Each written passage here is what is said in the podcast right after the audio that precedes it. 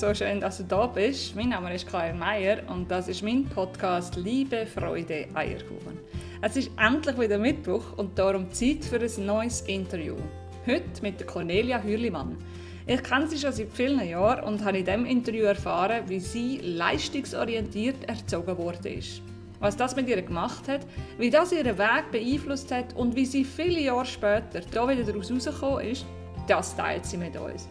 Sie erzählt uns auch, was Hypnose ist, wie man Hypnose kann einsetzen kann und sie erzählt davon, wie wir alle in uns einen verborgenen, kreativen Anteil haben.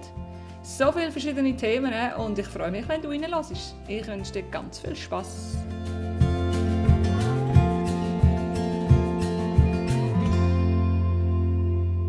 Ja, herzlich willkommen, liebe Cornelia. So schön, dass du da bist. Wir kennen uns schon viele Jahre und ich bin total gespannt auf das Gespräch mit dir. Danke vielmals für deine Zeit. Ja, danke auch, Karin. Super, freue mich auch. Schön.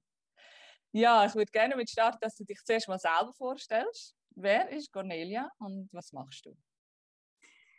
Also ich bin seit 32 Jahren verheiratet mit meinem Mann und habe gemeinsame und einsame Interessen. Ich nenne das so. ich glaube, wir haben uns beide unsere Freiräume gegeben und das ist gut so. Und aus dieser Liebe heraus sind zwei Kinder entstanden, eine Tochter und ein Sohn, mittlerweile 30 und 27. Zwei selbstbewusste, äh, verantwortungsvolle und liebenswürdige Wesen. Ja, stehen wir beiden bei, beide in der Welt. Und meine Hände sind die, ist der zentrale Wendepunkt von meiner Bewegung also ich, ich würde sagen, meine Hände zum Handeln, Menschen berühren, physisch oder mit bildhafter Darstellung oder mit treffenden Worten, spiegelt sich so meine innere wertschätzende Haltung einem Menschen gegenüber. Mm. Und vor allem in jedem Begegnungs- oder Beratungsgespräch mittlerweile, ja. Wow. Die Hände sind zentral, ja. Okay, das klingt mega spannend. Ich sehe mich wie ein bunter Blumenstrauß. Das heißt, es ist so liebevoll hergerichteter Blumenstrauß, wo Schönheit und Buntheit besteht, groß, aber auch voll Unvollkommenheit hat. Und dort drinnen sehe ich mich auch recht ungeschminkt, natürlich und echt. Und äh, manchmal ein bisschen verrückt. Also ich lebe und liebe das Leben einfach auch gern und außerhalb der Komfortzone. Das bin ich. Mm, mhm. Also auch mit den Herausforderungen von sich selber. Ja. Mhm. Oh, das ist so spannend. Ja, ich würde mega gerne hier eintauchen. Darf ich fragen, wie alt du bist? Ich bin jetzt 56. 56, okay. Das war ja bestimmt nicht immer so. Gewesen. Aber wie ist es dazu gekommen, dass du heute mit deinen 56 Jahren so strahlst und so hier vor mir sitzt, eben als der bunte Blumenstrauß, den du beschreibst? Wie war denn so dein Weg? Gewesen? Also ich darf wirklich sagen, ich bin mit wenig materiellen Gütern eher bescheiden, bin ich in einer sechsköpfigen Familie groß geworden. Das heißt, uns Kinder hat eigentlich nichts gefehlt. Es ist äh, wohliges Zuhause gesehen, äh, humorvolle und liebenswürdige gesehen. Also unsere Mutter ist gestorben. Ähm, ist eine wunderbare Frau gewesen, sowie ein sehr sehr arbeitstüchtiger Vater. Und ich bin in eine leistungsorientierte Gesellschaft hineingeboren und auch eingetaucht, abtaucht und dabei fast ertrunken. Ich sage es mhm. mal so. Denn mit mehr und mehr Gütern anreichern habe ich feststellen, dass ich gar nicht glücklicher geworden bin. Im Gegenteil. Tief in meinem Inneren habe ich das nicht stillen. Irgendetwas war da, wo sich hat stillen lassen, aber was das genau war, so bin ich eigentlich mit 40 in eine Krise hineingekommen und bin extrem auf der Suche gewesen nach dem Sinn von meinem Dasein. Und es ist so Persönlichkeitsentwicklung, Bewusstseinserweiterung oder Horizonterweiterung etc. Das sind so neue Wörter auf mich und unbekannte Wörter auf mich hineingeprasselt. Und durch die dann geführten Meditationen in diversen Gruppen äh, habe ich immer wie mehr Nähe zu meiner inneren Welt und zu meiner Gefühlswelt und zu meiner Gedankenwelt und einfach zu meinem Sein gewonnen und habe sehr viel Müll abwerfen. Müll, den ich einfach mitgetragen habe. Genau. Mhm. Gerade geballt, gell? Mhm, uh, spannend. Es macht auch ganz viel mit mir, auch wenn ich das leistungsorientiert höre. Ich glaube, ganz vielen Menschen geht es so, dass wir so aufwachsen oder eben, dass sie so wahrnehmen, die leistungsorientierte Gesellschaft. Und du hast es so schön gesagt, also nicht, dass das schön ist, aber du hast einen wertvollen Ausdruck verwendet, indem du gesagt hast, du bist fast ertrunken dran. Ja. Ich glaube, so geht es wirklich ganz vielen auf dieser Welt. Und du hast etwas beschrieben, dass du so etwas Ungestilltes in dir hast. Irgendein so ein Gefühl. Das ist so etwas, das noch wie offen ist und etwas, das in dir innen gerufen hat, da gibt es doch noch mehr oder noch etwas anderes. Absolut. Absolut. Und ich glaube nochmal zurück auf die Leistungsorientiertheit. Karin, du hast mich aus einer ganz anderen Welt kennengelernt, aus dem Direktvertrieb. So ähm, sind unsere Kontakte auch entstanden. Äh, ich bin im internationalen Unternehmen tätig. Monat für Monat hat es einfach zählt, die Umsatzzahlen zu toppen und zu bringen. Und ich bin so müde geworden, dem Umsatz hinterherzuspulen. Und äh, ich habe wunderbare Beraterinnen in meinem Team ich hatte einen Höchststand von 150 Leuten und es sind echte Schätze es sind so Schätze aber ich habe sie wie verbrötelt, fast ausgenommen und wir haben sehr viel Wettbewerb gewonnen, aber ich habe so viel versucht, ihnen Liebe überzubringen, Wertschätzung auf eine eben nicht physische Art, sondern sei es mit Gespräch, sei es mit Dankeswort etc., habe ich versucht, das wie entgegenzuwirken. Dass es sowohl als auch gibt in dieser Leistungsgesellschaft. Ich habe gemerkt, ich bin so mit drin von oben her gedrückt mhm. und von unten her habe ich den Druck weitergeben. Das ist dann so weit gekommen, dass ich einfach im Oktober 2019 festgestellt habe, so, und jetzt nach einem angstfreien Kongress in Bern that's it. Das ist fertig. Ich will jetzt zu meiner vollständigen Selbstständigkeit und Unabhängigkeit hinstehen und zu mir stehen. Ja. Wow.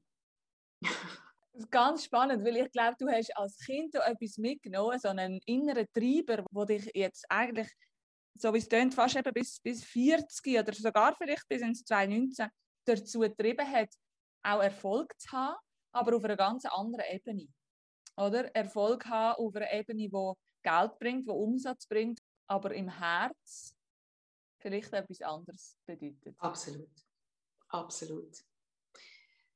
Die, ich sage jetzt mal, die Begegnungen die in dieser Menschlichkeit und das ist so grandios gegen die letzten zwei, drei Jahre und es sind wirklich auch sehr tolle Freundschaften aus dem Beziehungsnetz heraus entstanden, wo das erkannt haben, wo auch mich erkannt haben. Ich sage, manchmal war es fast für mich ein Schmerz gewesen, mhm. mit den Frauen müssen antreiben und wow. darum habe ich mich müssen loslösen. Ja. Also dass ich äh, einfach auch zu mir gelernt habe stehen. Mhm. Wow, ein großer Schritt, gell? Ja, es war ein sehr grosser Schritt gewesen und aber es war ganz spannend, Karin. Ich habe dann gerade 2020 ja angefangen und ich hatte wieder einen vollen Terminkalender, gehabt, so April, bis in April, Mai rein. Ich habe mich völlig zugedeckelt mit Arbeit und dann ist der Lockdown gekommen. Mm. Mhm. Wow. Dann, und das nur nach zweieinhalb Monaten und ich, nein! Ganz spannend. Und was macht denn das mit dem leistungsorientierten Treiber, wenn da von außen ein Umstand kommt, den du nicht kannst beeinflussen? Was passiert das da in dir? Das ist eine riesige Sache am Anfang. Und das hat mich auch ein Stück weit, äh, ich gebe es ganz ehrlich, aus der Bahn geworfen. Mm, ja. Ich habe gedacht, kann ja gar nicht sein. Also nein, also nein. Also, und das passiert mit mir. Nein, nein, also nein, was soll das? Aber es war die beste Zeit, die ich mir nehmen durfte, die Auszeit für mich, für meine Kunst in meinem Atelier endlich so richtig in die bildhafte Kunst eintauchen, Techniken auszuprobieren und interessant ist einzelne Menschen habe ich dann können in solchen Prozess einfach im Eins zu Eins statt in Workshops eins zu eins begleiten und das ist wow, das ist äh, dort ist dann die Eigenzeit auch entstanden, die ich jetzt auf der Homepage propagandiere. Wo ich merke, in der Eigenzeit, das ist die größte Selbstfürsorge, die entstanden ist. Mhm. Ja. So spannend, gell? Durch, durch einen äußeren Umstand bist du wahrscheinlich fast ein bisschen gezwungen worden, zu, dem, zu dir selber ja. finden und zu dem äh, ankommen, innehalten, was ja auch für eine, so einen Leistungsmensch, wie ich ja auch bin, ganz schwierig ist. Und das Pause machen, innehalten, kein Termin mehr. Plötzlich ist da ein Stopp. Und jetzt, was jetzt? Ah, ganz spannend. Ich würde gerne nachher noch ein bisschen eintauchen auf deine Angebote und was du alles machst und deine spannende Homepage. Übrigens super cool aussieht. Jetzt hast du so ein bisschen beschrieben, dass du das eben so ein bisschen erlebt hast mit dem ewigen Leistung bringen. Und dass du dann nachher eigentlich mit 40 gemerkt hast, ey, irgendetwas stimmt da nicht und hast so nach dem Sinn vom Leben versuchen. Mhm. Magst du uns hier noch ein bisschen abholen, vielleicht, wie hast du denn gemerkt, dass du etwas musst verändern musst? Wie hat sich die Krise gezeigt oder wie merkt man dann, hey, so nicht mehr, so einfach nicht mehr? Der innere Lehrraum, der war riesig, ohne mein Wissen. Ich bin einmal im Dezember 2009 an einem Morgen früh und ich weiß auch nicht, was mich getrieben hat. Ich habe keine Ahnung, was mich getrieben hat. Aber 2009 ist das gewesen, bin ich im Dezember am Morgen am 7. Uhr runter in die Kirche. Ich bin sehr religiös aufgewachsen. Mittlerweile zwar aus der Kirche austreten, aber das hat einen anderen Grund. ich bin in die Kirche, es war der Rorate-Gottesdienst und dann hat die Pastoralassistentin eine Geschichte erzählt vom Conny, der Sternenclown. Mhm. Dann habe ich mich schon das erste Mal gefragt habe gedacht, ja, hure sicher, jetzt muss der noch Conny heißen oder die oder was auch immer. Und es ist mir während einer halben Stunde einfach nur wie eine Dusche über mich abgerast. Die Geschichte hat mich gefesselt, die Geschichte hat mit mir etwas gemacht. Und ich gemerkt habe, genau das will ich. Genau das ist es. Genau das. Und zwar Conny, der Sternenbrunnen, aber in Kurzversion, ist ein Zirkuskind gewesen und hat am Oben immer festgestellt, wie die Leute so mit einer miesigen Stimmung ins Zelt rein sind und mit einer glücklichen Stimmung raus. Und am anderen Tag, wo sie sie auf dem Markt gesehen hat, die gleichen Menschen, dass sie wieder eine Leckmer-Stimmung hatten quasi den Alltag hat sie eingeholt. Mhm. Und die Conny hat sich sehr beschäftigt und ist dann auf den Mond aufgestiegen und hat dort mit den Sternen und dem Mond ähm, korrespondiert und diskutiert und ist zum Entschluss gekommen, dass sie Sterne verschenken Und zwar Sterne verschenken in Form von der Frau, die auf dem Markt Herdöpfel verkauft hat, ihr ein Strüssel schenken oder dann hier einmal ein Je bei einem Mann, der ähm, die Schere geschliffen hat. Einfach so, so ein paar ganz einfache Beispiele. Und ich habe gespürt, jawohl, das ist meine Passion, ich will Sterne verschenken. Hm, wow. Und auf die Suche, merkst du gerade, wie das tut, gell? Mhm. Und das, ich bin auf die Suche, was ich machen könnte. Und ich habe für mich das Studium ähm, angefangen, kunstorientierten Ausdruck. Und ich bin, glaube keine zwei Stunden dort eintreten bei diesem Professor. Und ich habe nur noch wie Wildbach geflennt, weil ich gemerkt habe, ich bin am richtigen Ort, am richtigen Zeitpunkt. Wow. Oh. wow, so schön. Ja. Das, das Ankommen an einem Ort im 09 sagst, ist das gewesen? 209 ist das ja. passiert, ja. Oh, so schön. Ich kann mir vorstellen, das ist wie eine Erlösung, oder nicht? Absolut. Und ich habe dort einfach angefangen, meinen Rucksack voll aufmachen mhm. voll aufmachen, was mich beschäftigt hat, was in meinem, meinem Inneren innen ist und mhm. kann einfach auspacken.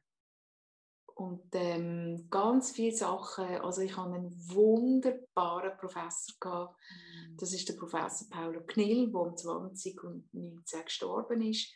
Aber das ist für mich ähm, wie ein zweiter Vater, gewesen, ein Seelenvater, wo mich so angenommen hat, wie ich bin. Und dann bin ich ihm so dankbar gewesen. Der war für mich wie der grösste Leitstern in meinem Leben. In dem Moment, das friert mich gerade wieder. Er war ein riesiges riesen Geschenk in meinem Leben. Wow. Ah, so wunderschön. Mhm. So wunderschön. Ich hoffe, er weiß das. Ich hoffe, es ist ihm bewusst, was er mit deiner Welt gemacht hat. Ah ja, ähm, er ist mir auf Deutsch gesagt begegnet in einer Mediensitzung, wo ich war, im 2019, einen Monat nach seinem Tod. Mhm. Ist er mir erschienen. Wow. Ja, aber ich komme später dazu, was er mir dort für eine Botschaft mitgegeben hat. Ah, wunderschön. Ah, du machst es richtig spannend. Okay. Weißt du, was ich vielleicht noch kurz etwas sagen, Karin? Und ja, zwar Conny der Sternenclown. Zuerst habe ich gemeint, ich müsste bei der Theodora Stiftung eine Spitalclown-Ausbildung machen. Und dort habe ich gemerkt, das Leben hat also beide Seiten. Es hat Ernsthaftigkeit und Fröhlichkeit. Und das hat für mich dort nicht so gestummen. Und aber als ich dort bei diesem Professor war, habe ich gemerkt, da kann ich so gut auch meine Kunstorientiertheit reinbringen, meine Handwerk. Und äh, dort bin ich äh, wirklich abgesegelt. Also dort konnte ich wieder endlich segeln auf dem Meer. Ja. Wow. Und habe nach dem Studium, ganz spannend, habe ich angefangen, bin zu einer Cousine äh, in der Innerschweiz gelangt und die fragt mich, was machst du jetzt mit dem Studium? Ich habe einen Master für kunstorientiertes Coaching. Habe ich gesagt, ja du, ich habe mir überlegt, ich könnte mal so einen Humorvortrag machen. Dann sagt sie, oh, weißt du, wir haben so eine Gruppe von Frauen, wo wir uns einmal im Monat treffen, willst du mal dorthin kommen? Und ich, äh, ja, ja, ja, doch, kann ich machen. Und ich, so voll wie ich bin, volles Maul aufgemacht und was war es? Wochen später kriege ich Bescheid, dann und dann in drei Wochen kannst du kommen. Ich, ja, ich habe noch kein Programm, nichts auf die Beine gestellt und gesagt, ja, weißt du, es sind etwa zehn Bauernfrauen, das ist im Hinterland, Luzerner Hinterland, wohlverstanden. Ich, ja, okay, also, habe mich aber vorbereitet und denke, zehn Leute, ja, ja, das, ich habe schon manchmal Gruppen grössere gehabt, das mache ich ja tagtäglich, kein Thema. Wie um Himmels Willen, ich komme da rein, 30 Leute, dreimal mehr, wie das ich habe. Und dort habe ich festgestellt, es ist der Nagel auf den Kopf getroffen den Humor in den Alltag einbringen, ist der Nagel auf den Kopf getroffen. Und von dort bin ich wie weitergereicht worden. Ich habe nie Werbung gemacht für meine Humorvorträge. Ich konnte an Morgenkaffee gehen von Frauenvereinen in der Ostschweiz, in Zürich-Oberland. Dort bin ich von einem Ort zum anderen weitergereicht worden. Ich habe Orte kennengelernt, die ich gar nicht wusste, dass es sie gibt. Aber einfach, es war mega cool. ja, das glaube ich. Ja, jetzt haben wir hier die Cornelia, die ist in einer sechsköpfigen Familie aufgewachsen.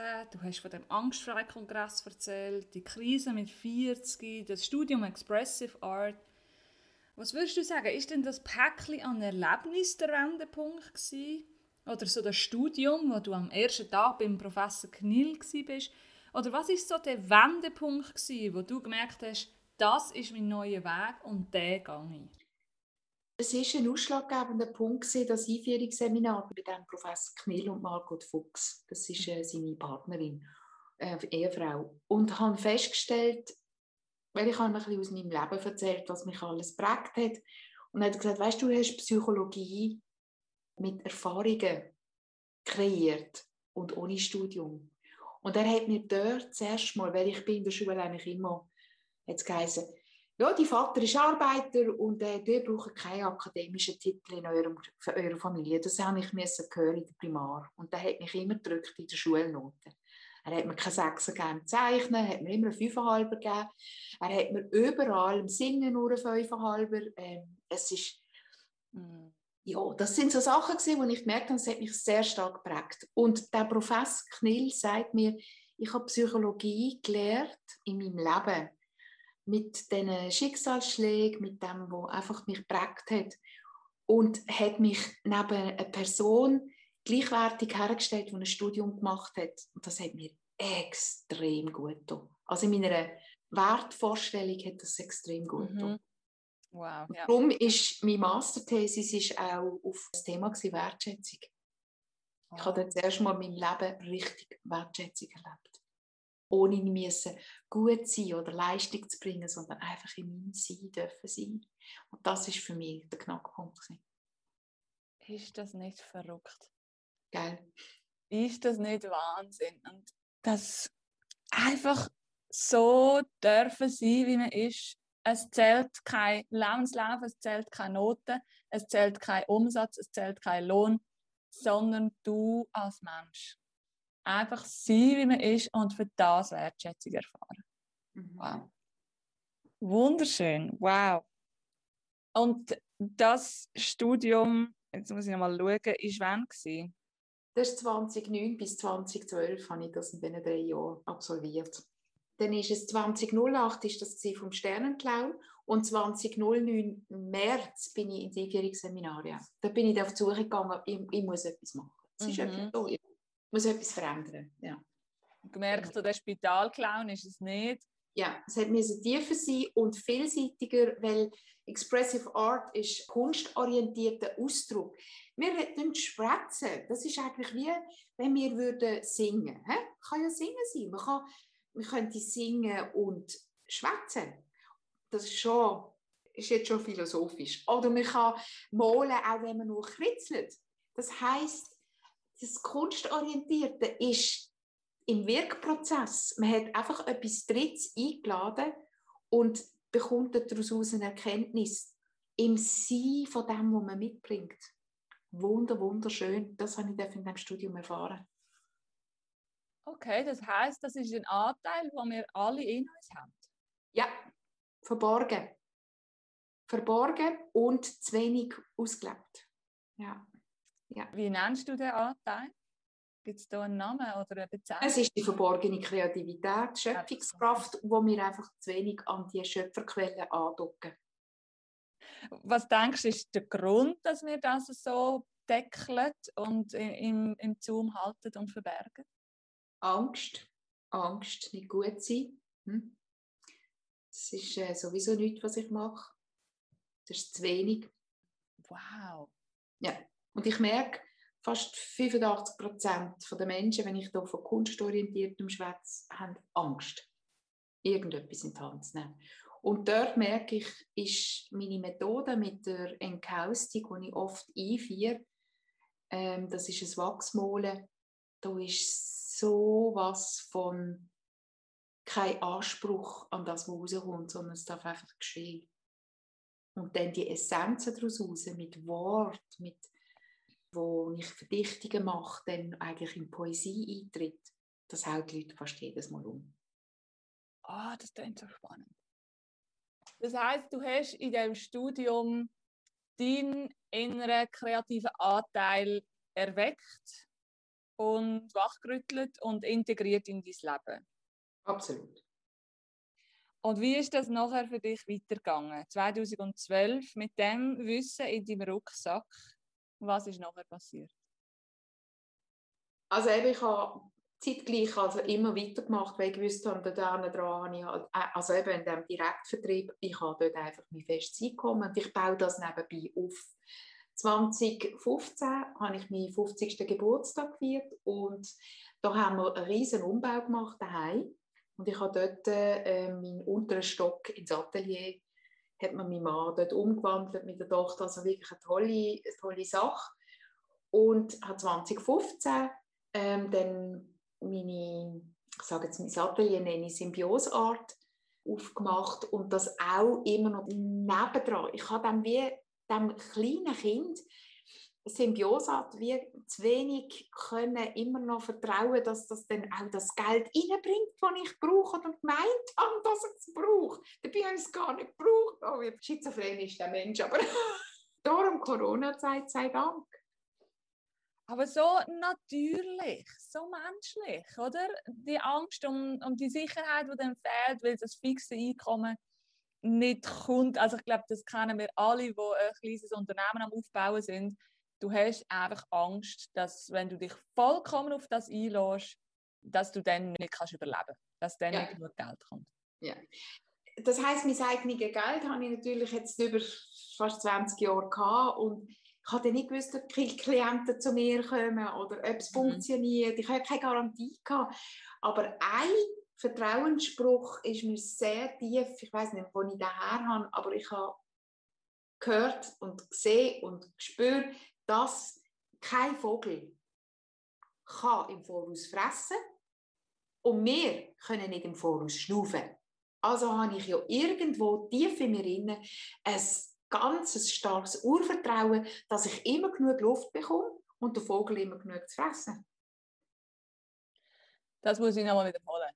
Der Vogel kann nicht im Voraus fressen und der Mensch kann nicht im Voraus schnaufen. Ja. Das heißt, ich muss ein Urvertrauen in mir inne haben, mhm. wo, wo ich nie kaufen kann. Und das hat mir so eine enorme Kraft wow. gegeben. Jetzt ist der Groschen Kate. Ja. Absolut. Absolut. Klar. Eigentlich wissen wir das und gleich wissen wir es nicht. Ja. Ah, so gut. Geil. Gefällt mir. Ja, wirklich kannst nicht im Voraus schnaufen. Das ist so. Also dann hast du ein Atelier geschenkt bekommen von deiner Familie, die dir geholfen hat, umbauen in eurem Haus. Das war im 15. und aber im 19. hast du dich entschieden, aufzuhören. Also gleich ja. da, vier Jahre später eigentlich und dich komplett dem hinzugeben. Ja, das heißt, ich habe immer noch gemeint, und das finde ich wieder so ein Phänomen, meine Leistungsorientiertheit kommt immer wieder, weißt du, wie brieft. Hm? Und zwar habe ich dann die erste, nach 2015 habe ich eine erste Ausbildung gemacht für Hypnosetherapeutin beim Erich Zulauf in Zürich. Ich war völlig begeistert gewesen. habe hauptsächlich dann Hypnose gemacht oder ein bisschen gekoppelt mit dem Kunstorientierten. Immer noch weiter geschafft nebenan mit dem Direktvertrieb, wohlverstanden. Und dann eines Tages 2018, wie aus dem Nichts, wieder einmal so, wie aus dem Nichts, habe ich gedacht, so, jetzt muss ich meine Homepage auf Vordermann bringen, ich muss wissen mit dem, mit dem Google und habe mich angemeldet in Zürich an einem Google-Event.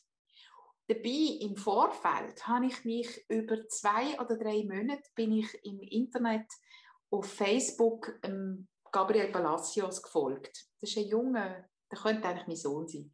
Heute 31-jähriger Mann und er hat ein Wahnsinnsleben, der Gabriel. Und ich habe gefunden, leck doch mehr am Job, warum habe ich die Ausbildung beim Erich gemacht, weil der ist jetzt kurz vor der Pension und nicht bei dem Jungen. Der hat ja ein wahnsinnig spannendes Leben.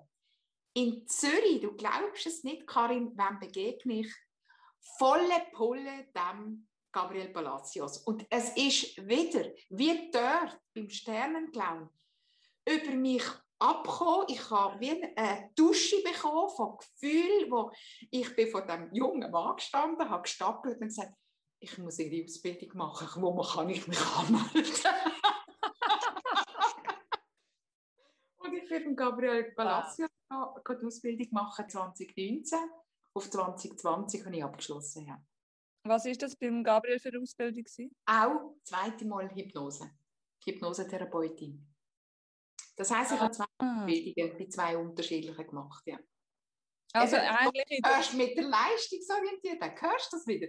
Es ist nicht genug die erste, es hätte noch eine zweite müssen sein, um noch einmal eine Bestätigung zu holen, um noch mehr Zeugnis zu haben. Eigentlich völlig schizophren. Ja. Aber auch das wieder so menschlich. Ich sehe mich so in dem, was du erzählst. Das ist Wahnsinn. Geil. Das ist wirklich sehr speziell gerade. Also, und dann hast du in deinem Atelier hast du Kunden, Klienten ähm, empfangen und hast dann die Hypnose praktiziert? Ja. Okay. Zuerst haben Probanden und die haben sich dann das erzählt und so ist das dann mhm. abgegangen. Meine äh, Jungmannschaft ist dort gerade so in der Abschluss von der Diplomarbeit etc. Und die haben wahnsinnig, also so Bachelorarbeit und so, die haben wahnsinnig Angst vor dieser Prüfung und Prüfungsängste haben wir dann können hypnotisch begleiten. Schön gewesen.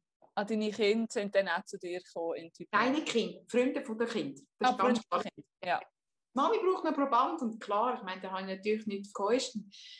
Sie sind da gewesen und dachten, ah, sie können zum Teil können sie heute noch. Mhm. Ah, herrlich. Ja. Ich hole uns mal ab in die Hypnose. Kannst du in deinen Worten erklären, was Hypnose wirklich ist? Das hat mir vor zwei Wochen eine Klientin gesagt, vergiss doch das Wort Hypnose. Das ist kein richtiges Wort. Du machst etwas ganz anderes. Du bist eine Reisebegleiterin, eine Lebensbegleiterin. Ich okay, ja, wenn du das so betrachtest, ja. Ich bringe sehr viel Humor rein. Es geht um die seelische und physische, geistige Prozess, wo jeder Mensch drin steht, in Gang setzen, dass man in einer Selbstverantwortung zur Selbstfürsorge und zur Selbstvertrauen, Selbstbewusstsein gelangt.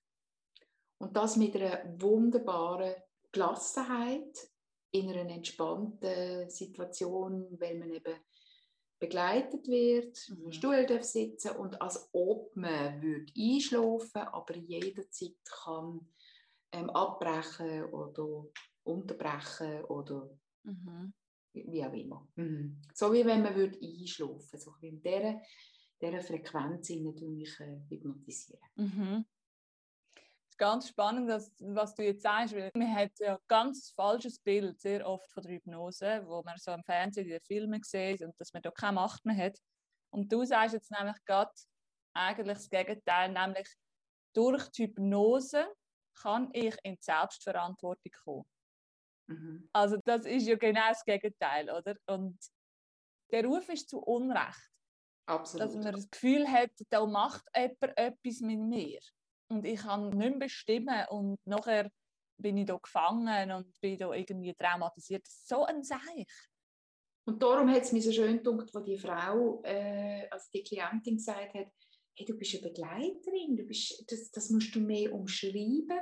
Und darum habe ich jetzt auf meiner Homepage Hypnose in Wörter kreiert, um so ein einen Einblick zu geben. Also das. H hat zum Beispiel den Heilungsprozess, IJ ist Sin Yang, dass man so eine Gelassenheit, Gleichgewicht kommt, P wie Persönlichkeitsentwicklung mit Selbstreflexion zu tun hat und N ist neu, etwas neu wäre nicht neu, wenn wir es schon würde kennen.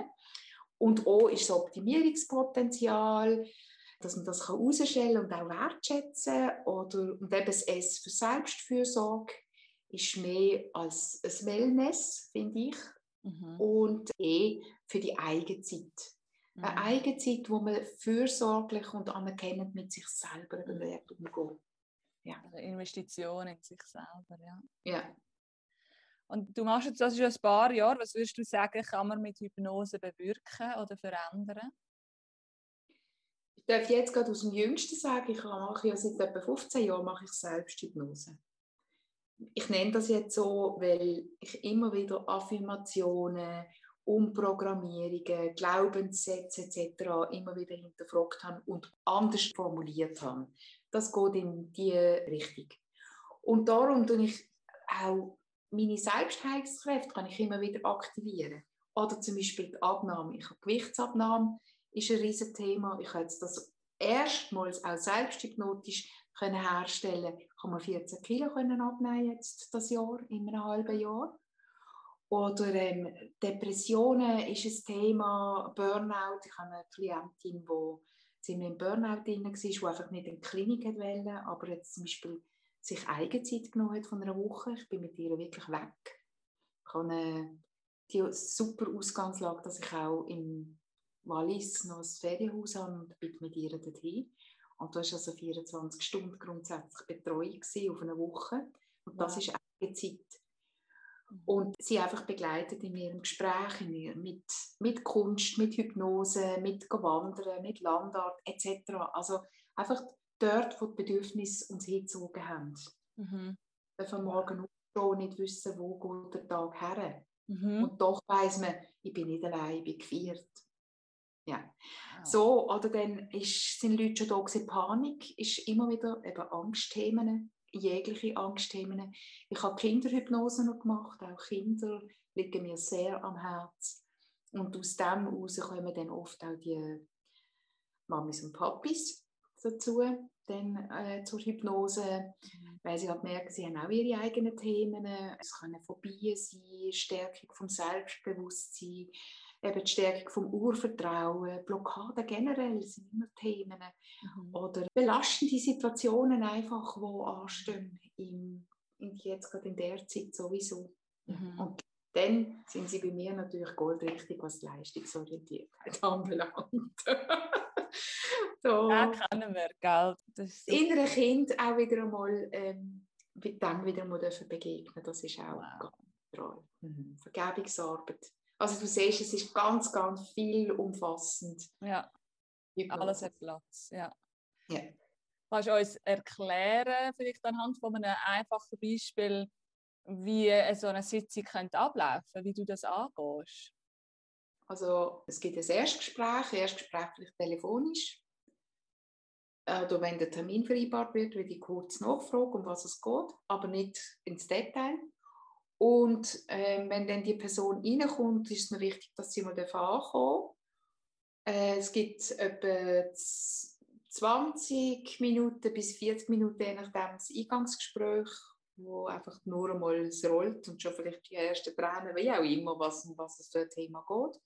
Nachher gibt es kurz äh, wie einen Test, ob sie hypnotisierbar ist. Und das kann einfach nur sein, dass ich einmal mit ihr so einen Fingertest mache, wo ich den, Daumen und den Zeigefinger zusammendrücke und ihr sagt, das ist ein Eisenring und der Eisenring, der ist so stark, der kann nicht durchbrochen werden. Und ihr das zeigt, wenn sie sich vorstellt, dass das der Ring ein Eisenring ist, nicht möglich ist, auseinanderzuziehen. Mit aller Kraft, auch wenn ich im Krafttraining wäre, geht nicht. Und das sind so kleine Beispiele. Einmal mache ich das, einmal ein anderes. Wenn Sie das Gefühl haben, Sie sind nicht hypnotisierbar, die liebe ich am meisten, weil die sind super hypnotisierbar. Und dann gibt es etwa so, gesagt, Hypnose als solches ist etwa 30, 25 bis 30 Minuten. Und dann zurückkommen und sie merken, sie gehen anders aus dem Atelier, wie wo sie reingekommen sind. Mhm. Ja. ja. Und läuft das so liegend? Äh, es ist sitzend. Ich habe einen sitzenden Stuhl. Ja. ja. Ich mache es jetzt nicht liegend, genau aus dem Grund, weil ich eigentlich sehr gerne habe, wenn die Leute vielleicht mehr bei mir um meine Stimme hören. Aber das ist auch nicht schlecht, wenn sie abtauchen, dann haben sie das im Moment dann nötig. Mhm. Wow, so schön. Ja. Das ist mehr wie Wellness auf jeden Fall. ja, dann hol uns doch noch ein bisschen ab, was du nebst der Hypnose sonst noch anbietest. Du hast schon ganz viel erzählt, vielleicht die Enkaustik habe ich vorher gehört. Ja. Was ist das? Also ich werde vielleicht kurz sagen, warum Symbioseart entstanden ist. Ja. Symbiose ist ja, es gibt ähm, im Biologischen gibt es zum Beispiel äh, gibt's ganz kleine Parasiten, die ja bei den Tieren die Oberflächen reinigen. Also das heißt, die sind eine Symbiose in der Biologie. Und in der Psychologie geht es mehr darum, dass man das Zusammenleben fördert und wie eine Symbiose ist. Zum Beispiel das alte Seebärli, wo das Tag ein, Tag aus miteinander jetzt über Jahre zusammen sind, da, man wie, da lebt man symbiotisch zusammen, wie eine Symbiose, es ist das Zusammenleben. Und doch ist jedes individuell. Ich habe eingangs gesagt, man ist gemeinsam, manchmal auch im Einsamen, auch in einer Partnerschaft. Mhm. Aber man ist in einer Symbiose. Und das Art ist natürlich die Kunst. Darum ist Symbiose Art entstanden. Und als ich festgestellt habe, ich wollte noch die Hypnose reinbringen auf meine Homepage, ist Symbiose Hard einfach dazugekommen. Und das geht um die Hypnose. Ah. Und das habe ich mega spannend gefunden, dass man plötzlich noch das Hard gekommen ist.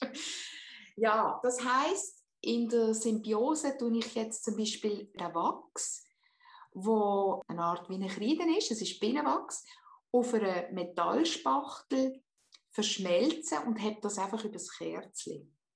Der Schmelzpunkt tut man nachher, wo auf dem Metallblättchen ist, auf eine beschichtete Karte auftragen, sowie abziehen und das gibt Bilder, Phänomen. Können wir nicht malen. Die müssen so entstehen aus dem Nichts. Und ich sage immer, bei jeder Handarbeit, die Arme sind die Verlängerung von unserem Herz. Es kommt voll aus dem Herz. So schön. Stell dir vor, unsere Arme wären angemacht am Kopf und es würde alles nach dem Kopf gehen. Katastrophe. Genau. Also bei uns Leistungsmenschen wäre das eine Katastrophe. Ja. Okay. Und das nennt sich Enkaustik. Enkaustik ist, ein, ist eine der ältesten Malereien. Das gibt ja noch heute Malereien in der Türkei und in Griechenland. wo man damals ein Kaustera äh, gemacht hat. Ja, genau. Das ist eine uralte Technik, ja. Da bietest du Kurse an, gell, zu dem? Jawohl, und unter anderem tue ich auch Schreibkurse, die ich auch schon seit über 35 Jahren mache, Kalligrafie. Und da merke ich auch, ich bringe so viel, nicht nur Schreiben in Person rein, sondern das, was sie mitbringt, eben auch wieder die Person als solches, weil das ja die Verlängerung sind von unserem Herz, kommt eine wunderschöne Schrift raus. Mm. Und tue es noch ein bisschen mit Farbe eintauchen und tue Verdichtungen machen. Ich tue poetisch, dass sie ihre eigenen Worte dürfen wertschätzen und lieben und schreiben in ihrer eigenen Schrift. Mm. Das ist Kalligrafie. Also das ist auch noch ein Projekt. Ja. Dann haben wir noch Humorvorträge gehört. Willst du uns hier noch abholen, was das ungefähr ist? Das sind immer Interaktionen vom Schönsten. Das heißt, ich stand nicht da vorne auf der Bühne und ich werde jetzt einfach nur palavern. Man muss sich dann schon überlegen, ob man so einen Humorvortrag kann. Nein, man kann sich verstecken. Aber mir geht es darum, du musst dir nur mal vorstellen, ich gebe jedem ein Schnurknäuel in die Hand und sie dürfen sich ein Stück abschneiden. Und nachher dürfen sie da in einen Kreis auf den Boden legen. Und es gibt Leute, die sehr sparsam sind und die haben die kleinsten Kreisli. Und dann bitte ich sie, da drin zu stehen. Dann sage ich, und, wie fühlt sich das an, wenn sie da drin stehen? Ja, hure eng, ist unangenehm. Andere haben grössere Kreise gemacht mit dieser Schnur. Und dann sage ich, okay, stellt euch vor, das ist eure Komfortzone. Und wenn wir die könnt öffnen Mhm. Genial. Dort ist die Wachstumszone, dort ist das grösste Potenzial, dort ist Abenteuer angezeigt, dort ist Grenzenlosigkeit, eure Möglichkeit, eure Chance. Merkst du das? Da, geht's, da galoppiert es mit mir. So geil. Ich habe gerade letztes Jahr einen Podcast gemacht über das aus dieser Komfortzone raus. Ich habe es gehört. weißt, ich merke, wenn ich die Menschen kann mit bildhaften oder mit eben so Interaktionen abholen dann bleibt es hängen. Mhm. Absolut, finde ich super. Super Idee. Ach, genial. Also, wir haben Humorvorträge. Genau, so laufen sie ab und am Schluss haben sie vielleicht ihre Nase. In der Gruppe sind sie super cool, weißt, mit der Nase. Ob sie es dann aussahen haben, das ist eine andere Frage. Aber ich habe gesagt, weißt du was, in einem Gespräch, das vielleicht ein bisschen schwierig ist, dann nimmst du die Nase mit in die Tasche und tust sie wie mental am anderen anlegen und dir vorstellen, wie der aussieht, wenn er eine rote Nase hat. Und, so die rote Clownnase, gell? Ja, ja, genau. Und es wirkt, das gibt ein ganz anderes Gespräch.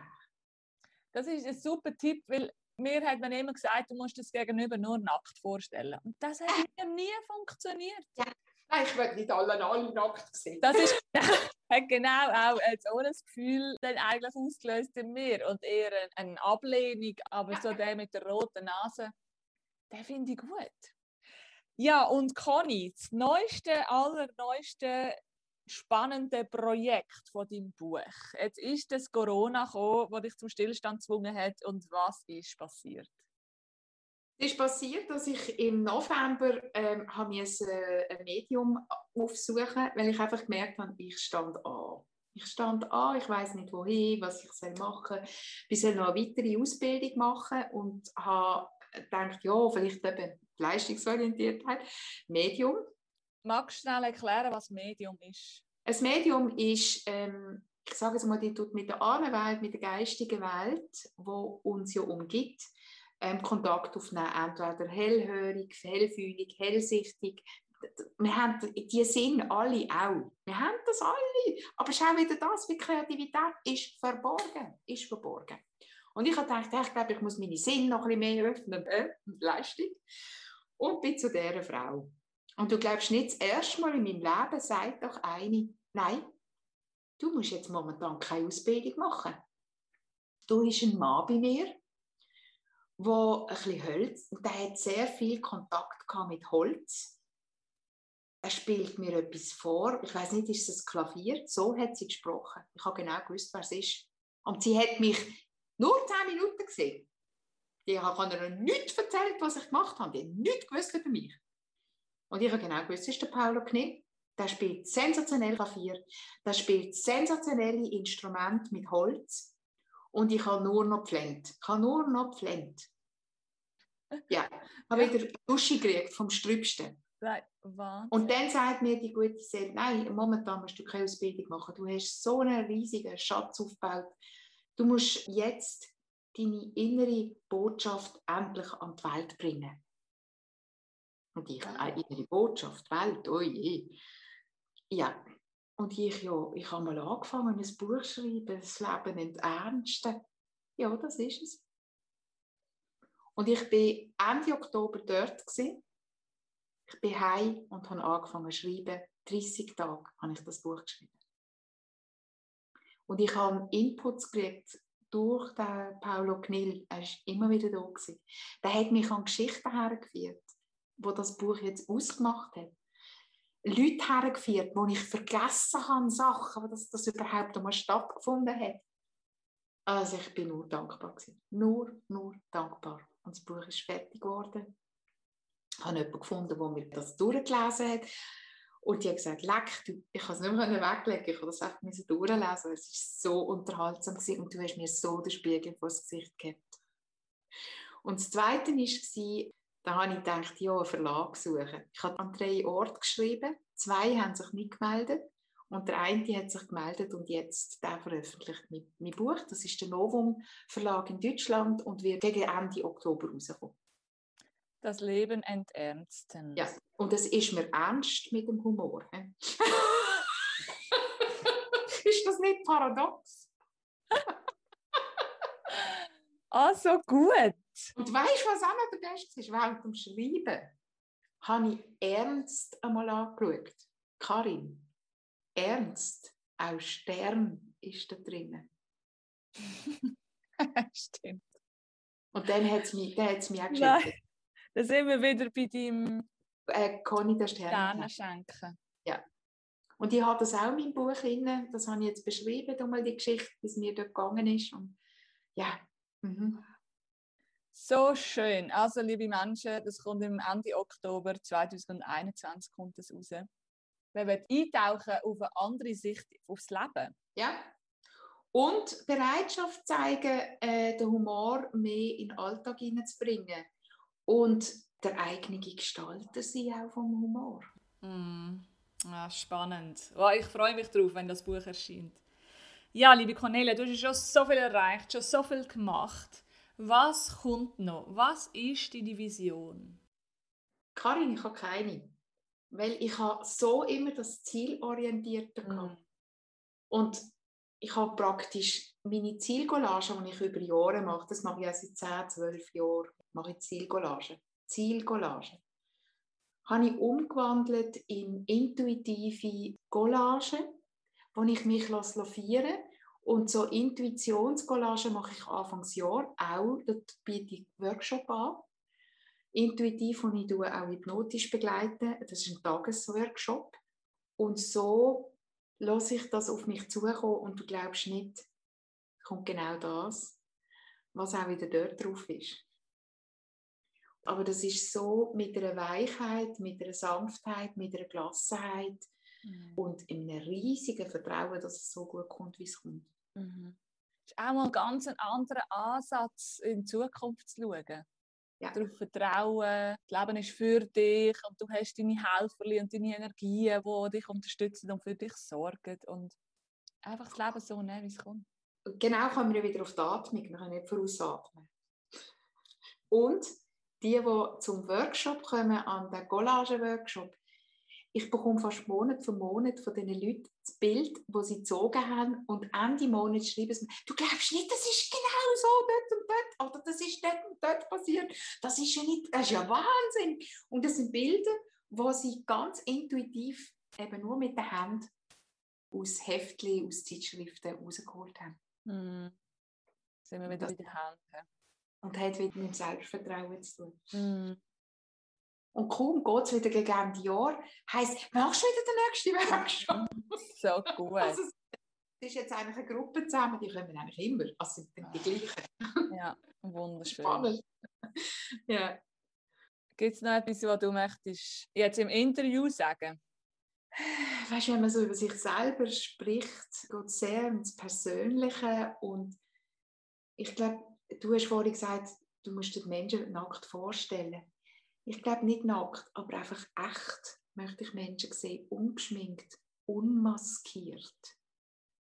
So dürfen ihnen zu begegnen und so die Begegnung für wahrhaftig, liebevoll und wertschätzend. Mhm. Und da werde ich meinen Beitrag selber von mir her einfach auch leisten. Mhm. Weil jeder Mensch, der zu mir ins Atelier kommt, ist im Mittelpunkt. Punkt. Mm, schönes Schlusswort. Ja, liebe Cornelia, vielen herzlichen Dank für deine Inputs, für das wunderbare Gespräch, das ganz viel mit mir gemacht hat und hoffentlich auch unsere Hörer berührt hat. Danke vielmals für deine Zeit. Bitte, ist gern geschehen. Ja, meine Lieben, das war es mit dem wunderbaren Gespräch mit Cornelia Hürlimann. Du findest sie und auch alle anderen Partner, die wir darüber geredet haben, in den Show Notes. Melde dich doch gerne bei ihr, wenn du mal eine Hypnose ausprobieren willst. Und wenn du Lust hast auf ein klassisches Coaching, dann darfst du dich sehr gerne bei mir melden. Ich arbeite in Zürich am Stauffacher oder auch online per Zoom. Und dann freue ich mich, wenn du es anders mal wieder reinlässt. Bis bald. Tschüss.